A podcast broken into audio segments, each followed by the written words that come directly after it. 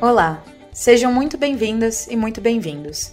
Esse é o Latitude Cast, mais uma frente da revista Amazônia Latitude, com a proposta de debater os processos históricos, socioculturais e políticos da nossa região. Eu sou Amanda Peste e, no episódio número 21, vamos conversar com o professor de Ciência Política Fabrício Pereira sobre os desafios das políticas ambientais e relacionados aos povos indígenas na América Latina, mais especificamente sobre o Brasil, a Colômbia e o Chile. Nos últimos anos, o governo federal brasileiro foi responsável pelo desmonte de diversas políticas ambientais.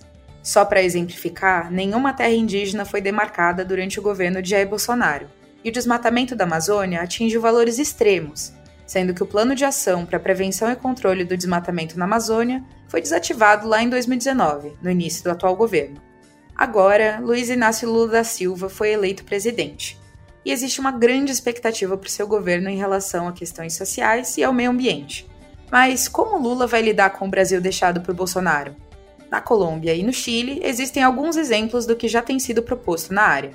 O presidente colombiano Gustavo Petro, que assumiu o cargo no início de agosto, quer diminuir as emissões de gás carbônico, implementar direitos da natureza e acabar com o uso de petróleo e outros combustíveis fósseis. Só que Petro fez essas promessas no país que, em 2020, foi onde mais ambientalistas foram assassinados no mundo. Além disso, o petróleo é um dos principais motores da economia colombiana, e a ideia de acabar com esse setor foi rejeitada por grande parte do país. Já no Chile, onde tramita uma proposta para uma nova constituição bastante progressista, alguns dos principais pontos do texto se relacionam exatamente ao meio ambiente. O documento reconhece a diversidade e autonomia dos povos indígenas chilenos e garante à natureza os direitos análogos aos dos seres humanos, algo considerado inédito e promissor na política internacional. Mas alguns dos pontos da proposta geraram polêmica, e em setembro a população chilena votou contra a nova Constituição. Mesmo assim, o também novo presidente do Chile, Gabriel Boric, afirmou que vai dar continuidade ao processo com uma nova proposta, visando construir uma gestão ambientalista. Olhando para as situações do Brasil, da Colômbia e do Chile, existem muitas propostas para o futuro do meio ambiente, do clima e dos povos indígenas. O problema é que esses novos governos enfrentam inúmeras dificuldades para implementar os projetos na prática e, pior, estão correndo contra o tempo na luta contra a crise climática. Para pensar sobre o que pode vir a seguir em termos de políticas ambientais, vamos conversar com o Fabrício Pereira da Silva, professor do Departamento de Estudos Políticos e da pós-graduação em Ciência Política da Universidade Federal do Estado do Rio de Janeiro. Fabrício, propostas ambiciosas em relação ao meio ambiente parecem andar meio que de mãos dadas com a chegada de governos de esquerda. Como a pauta ambiental se tornou tão politizada e também, pensando no contexto atual, tão polarizada? é porque a esquerda sempre teve uma tradição mais internacionalista do que, do que a direita, mais cosmopolita, num certo sentido. Então, essas reflexões mais voltadas para uma visão global do mundo, do, do sistema econômico, da geopolítica, geralmente são mais aceitas por lideranças, partidos, movimentos de esquerda. E essa nova direita que tem se imposto na, na, maioria dos países, né, tem adquirido, por outro lado, características cada vez mais conservadoras e, em alguns casos, reacionárias mesmo. E uma dessas características é essa negação da ciência, negação de teses que são entendidas, passam a ser entendidas como conspiracionistas, como, como teses criadas por uma suposta elite cosmopolita intelectual que quer impedir o, o crescimento de alguns países da periferia. Enfim, é, é, começa a entrar numa chave nacionalista de direita. Isso é muito evidente em casos como o do Putin e alguns outros casos de, de governos do leste europeu e tem sido muito evidente também no governo do Bolsonaro.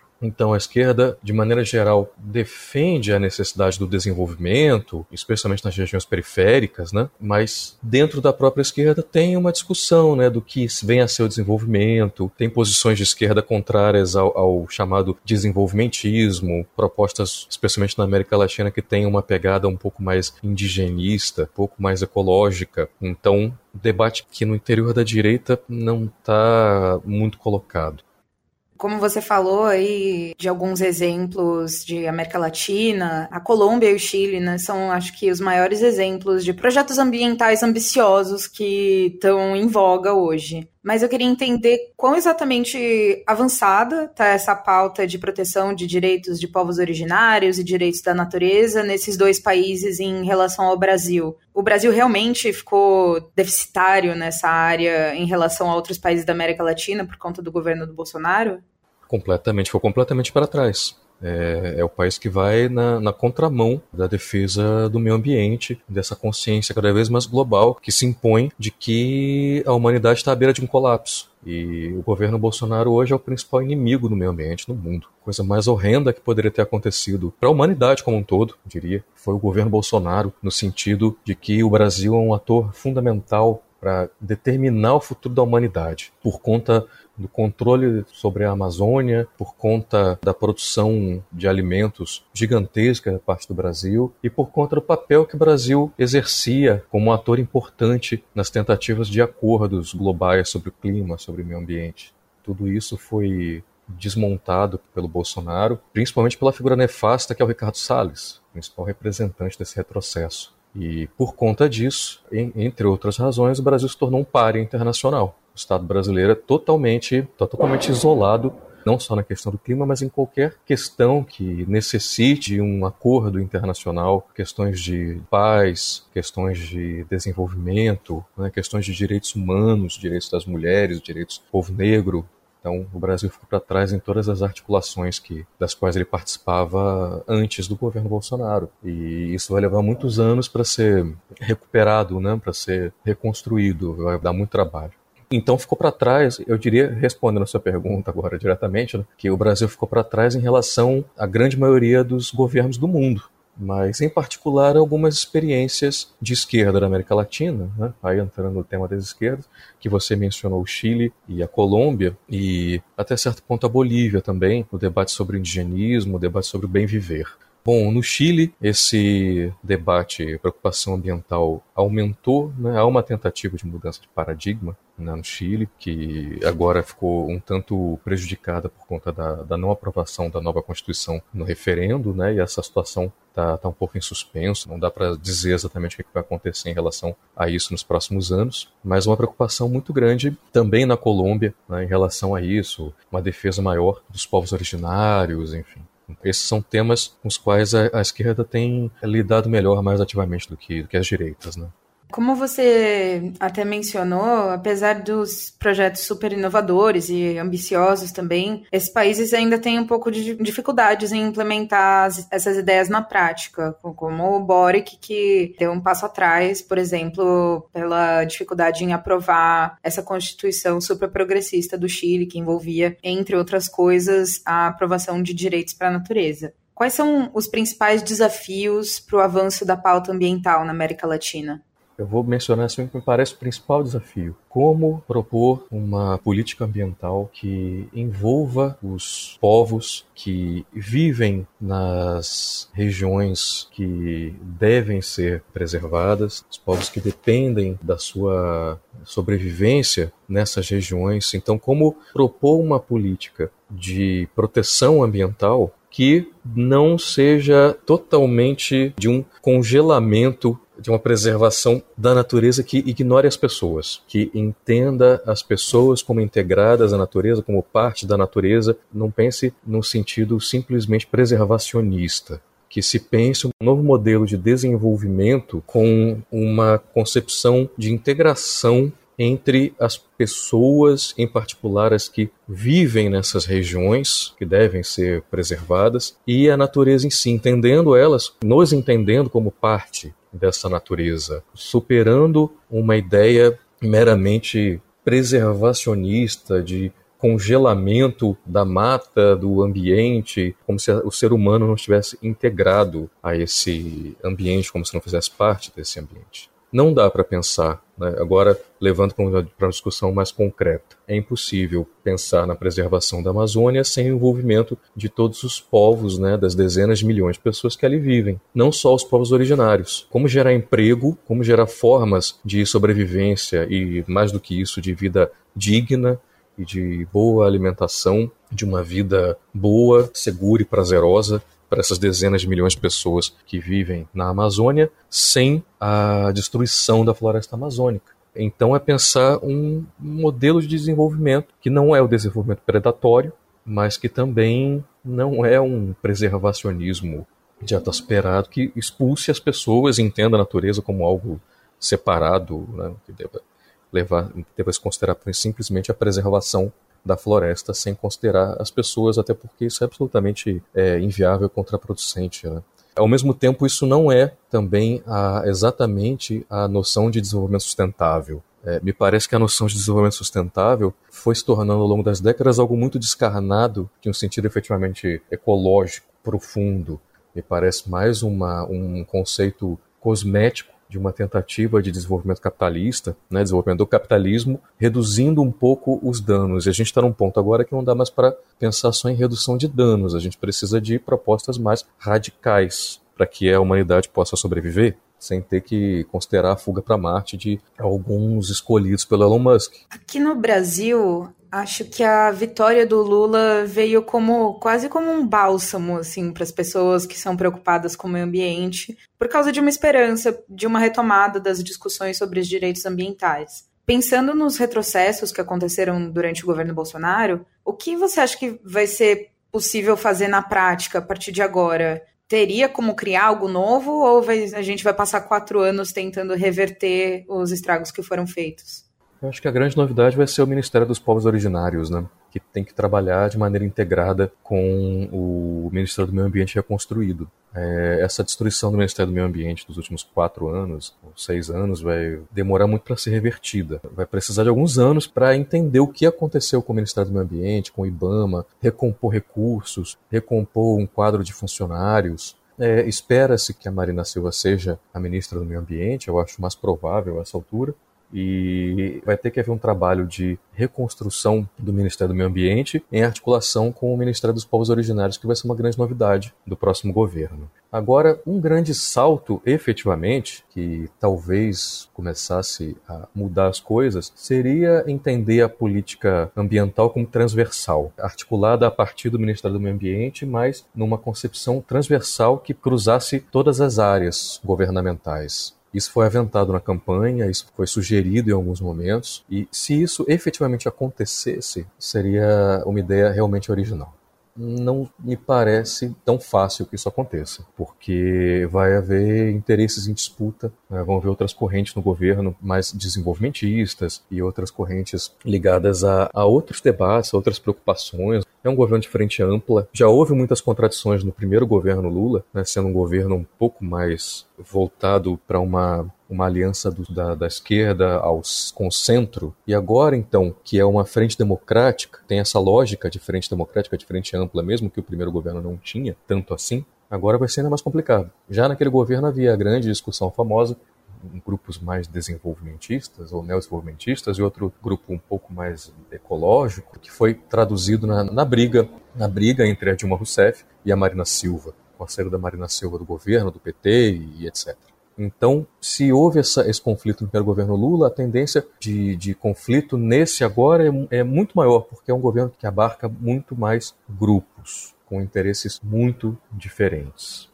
Se houver essa, esse entendimento da questão ambiental como transversal, isso seria muito interessante, seria efetivamente novo, nos levaria, por exemplo, a evitar essa ênfase de pensar no meio ambiente como um tema afastado, um tema rural, um tema da preservação da floresta, um tema da preservação dos biomas. É fundamental inserir com mais força a discussão da ecologia urbana da, da, organização das cidades, do urbanismo, urbanismo ecológico, uma forma de pensar. Então, seria fundamental que a questão do meio ambiente estivesse inserida na, nas reflexões e nos projetos do Ministério das Cidades, do Ministério da Integração Nacional, desses ministérios. O que, que Minha Casa Minha Vida tem a ver com o meio ambiente? Tem tudo a ver com o meio ambiente, mas parece que não. E você diz que é uma ideia nova pensando em Brasil ou pensando no mundo mesmo?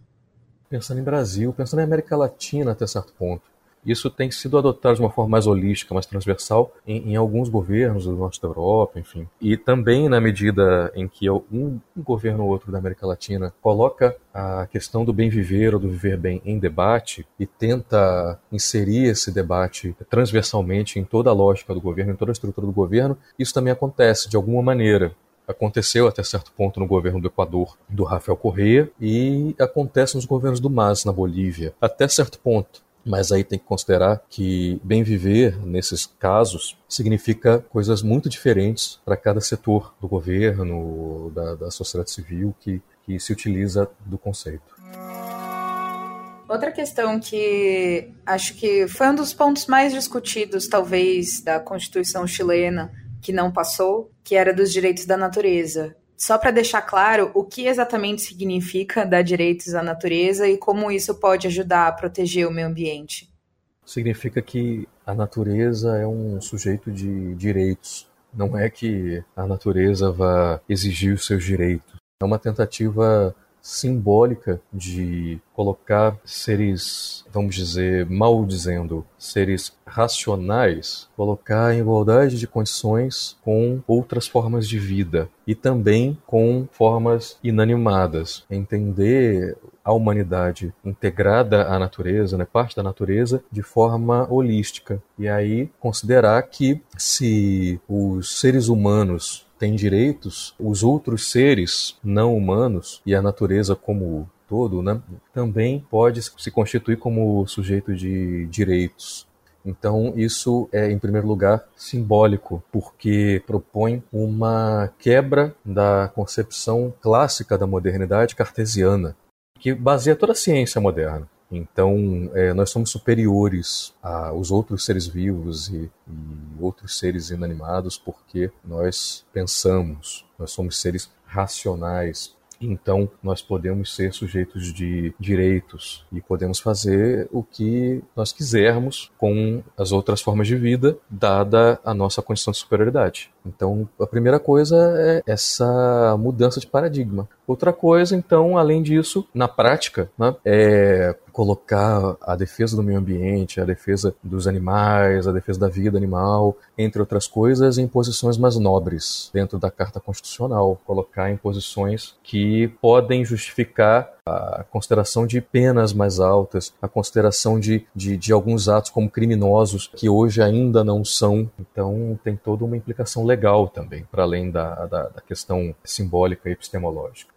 Um dos pontos que você levantou a respeito dessas possibilidades que a gente talvez tenha nos próximos quatro anos é a promessa do governo Lula de criar o Ministério dos Povos Originários. Como você espera que esse órgão possa atuar na prática e como a proteção do meio ambiente se relaciona a essa garantia de direitos aos povos indígenas? Bom, esse ministério pode ser simbólico ou pode ser efetivo. E aí tem uma grande diferença também. Se é um ministério sem qualquer recurso, se é um ministério que vai levar só a um reconhecimento maior simbólico, já é alguma coisa, um reconhecimento maior, talvez, das nacionalidades indígenas que coabitam no nosso território. Mas se esse Ministério dos Povos Originários tiver efetivamente poder, aí já é um salto. E nós vamos ter noção disso a partir de uma medida muito simples, né, que vai ser o orçamento desse ministério. Se o orçamento for próximo de zero, é uma questão simbólica, enfim. E também da interação que esse ministério vai ter com o Ministério do Meio Ambiente e com outros ministérios. Né. A segunda parte da questão, como a proteção do meio ambiente se relaciona à garantia dos direitos dos povos indígenas. Assim, é importante a gente entender que uma ênfase importante na, na reflexão sobre ecologia acaba sendo a preservação dos biomas, né? Então, vamos dizer que, que os povos originários têm, por sua forma de vida, uma relação mais simbiótica com a natureza. Então, não dá para pensar na preservação desses biomas, em particular da, da, Amazônia, sem considerar a defesa dos povos da floresta e a garantia da, de uma vida digna deles, porque obviamente há uma pressão muito grande sobre eles por conta de grileiros, madeireiros e se esses povos estão entregues à sua própria sorte, eles vão tender ao desaparecimento físico e simbólico e vão também aceitar o que é oferecido, em alguns casos, para eles, em termos de ganho de alguns recursos em apoio a esses grileiros, esses fazendeiros. Os parques nacionais só efetivamente se tornam reservas ambientais, enfim, efetivamente funcionam se houver recursos estatais para garantir a integridade desses parques e se houver apoio aos povos indígenas, aos povos originários, aos povos da floresta que vivem nesses parques, para que tenham dignidade e consigam sobreviver da melhor forma possível, sem a necessidade de apelar a, a formas mais destrutivas né, da, daquele bioma no qual estão inseridos. Para além disso, é fundamental a preservação desses saberes. E acho que nós temos muito a aprender com esses saberes. Né? Um intelectual importante como Boaventura de Souza Santos fala do, de um epistemicídio no mundo né, nos últimos séculos por conta do colonialismo, por conta do desaparecimento de povos originários, de saberes. Para além do desaparecimento físico desses povos, há um desaparecimento de saberes fundamentais. Né? Saberes que, que poderiam ser fundamentais para uma vida melhor, para uma vida, uma boa vida para toda a humanidade e se perdem com o desaparecimento né, desses povos. Então há muito saber ali, há muita, muito o que aprendermos com os povos originários em relação a uma forma de vida mais integrada à natureza, mais respeitosa da natureza, mais simbiótica com a natureza mas sempre considerando também que não podemos pensar o meio ambiente simplesmente como uma questão dos biomas, das florestas afastadas, da preservação ambiental. Nós precisamos entender que as nossas cidades têm que se organizar de maneiras diferentes. Pensando nessas idiosincrasias assim do Brasil, da América Latina esse legado epistemológico, o que você acredita que seria possível ensinar ou transmitir ou passar de alguma forma para o mundo, pensando em fóruns internacionais como o que acabou de acontecer na Conferência do Clima, COP27 no Egito? O que daria para o Brasil e para a América Latina tentar influenciar em outras regiões do mundo, pensando em meio ambiente? Usar o nosso poder, em particular do Brasil, poder geopolítico, que foi deteriorado e destruído praticamente pelo último governo, como uma forma de pensar nesse um, novo modelo de desenvolvimento, mesmo, uma forma de garantir o avanço das discussões sobre em torno do clima, em torno do aquecimento global, em torno da preservação dos principais biomas do planeta, sem desconsiderar que o que nós chegamos a esse ponto por conta das nações do norte, em grande medida, em quase toda sua medida, por conta do colonialismo, por conta da expansão do capitalismo a partir das nações do norte e do chamado norte global. Então, essas pautas de debate sobre o meio ambiente, sobre o clima, precisam ter um equilíbrio político maior entre o norte global e o sul global. Nós não podemos deixar que, que essas pautas sejam impostas a partir do norte. Historicamente, o grande vilão da destruição do meio ambiente do aquecimento global são as nações do norte. Então, deve haver muitos consideráveis, deve haver consideráveis compensações. E o Brasil tem um papel fundamental nisso porque tem a faca e o queijo na mão. O Brasil tinha uma inserção internacional importante, tinha diálogo com praticamente todos os estados do mundo, é um player importante no sul global, na América Latina e em boa parte da África e precisa retomar essa inserção para ser um ator importante nessas discussões do clima. Eu entendo o Brasil como ator principal pela Amazônia, que não é só brasileira, mas é majoritariamente brasileira, mas principalmente pelo peso geopolítico do Brasil e pela inserção do Brasil em todos os fóruns internacionais. Se isso for reconstruído, o Brasil tem um papel fundamental. Se o Brasil tivesse papel fundamental de novo, dentro de um, de um contexto, de um governo que tenha uma concepção de meio ambiente integrada em todas as áreas do executivo, que tenha uma visão um pouco mais holística de meio ambiente, que, que tenha um Ministério do Meio Ambiente forte, e tem um Ministério dos Povos Originários forte, essa influência vai ser ainda maior e mais positiva nesse debate internacional. É, acho que pensando nesses próximos quatro anos de um governo novo e diferente. Acho que a palavra esperança que mais vem, vem à mente, né? Não no sentido de esperar, no sentido passivo da palavra, mas no sentido bem paulo freireano mesmo, de esperançar e de construir. Então, Vamos ver o que vem por aí. vamos dizer, um pouco como escreveu o Gramsci, o Gramsci uma vez, otimismo da vontade, pessimismo da razão, né? A situação do mundo é mais complicada do que era há 20 anos. Ah, nós estamos muito mais atrasados nessa questão. Talvez tenhamos passado do ponto de não retorno já. É, e no Brasil especificamente existe um empate catastrófico no Brasil que não vai ser superado por as eleições, vai continuar. Os limites então desse governo são muito mais estreitos do que do que eram antes. Então é, realisticamente não dá para ter muita esperança não, mas nós precisamos cultivar a esperança. Obrigada, professor. Foi um prazer conversar com você.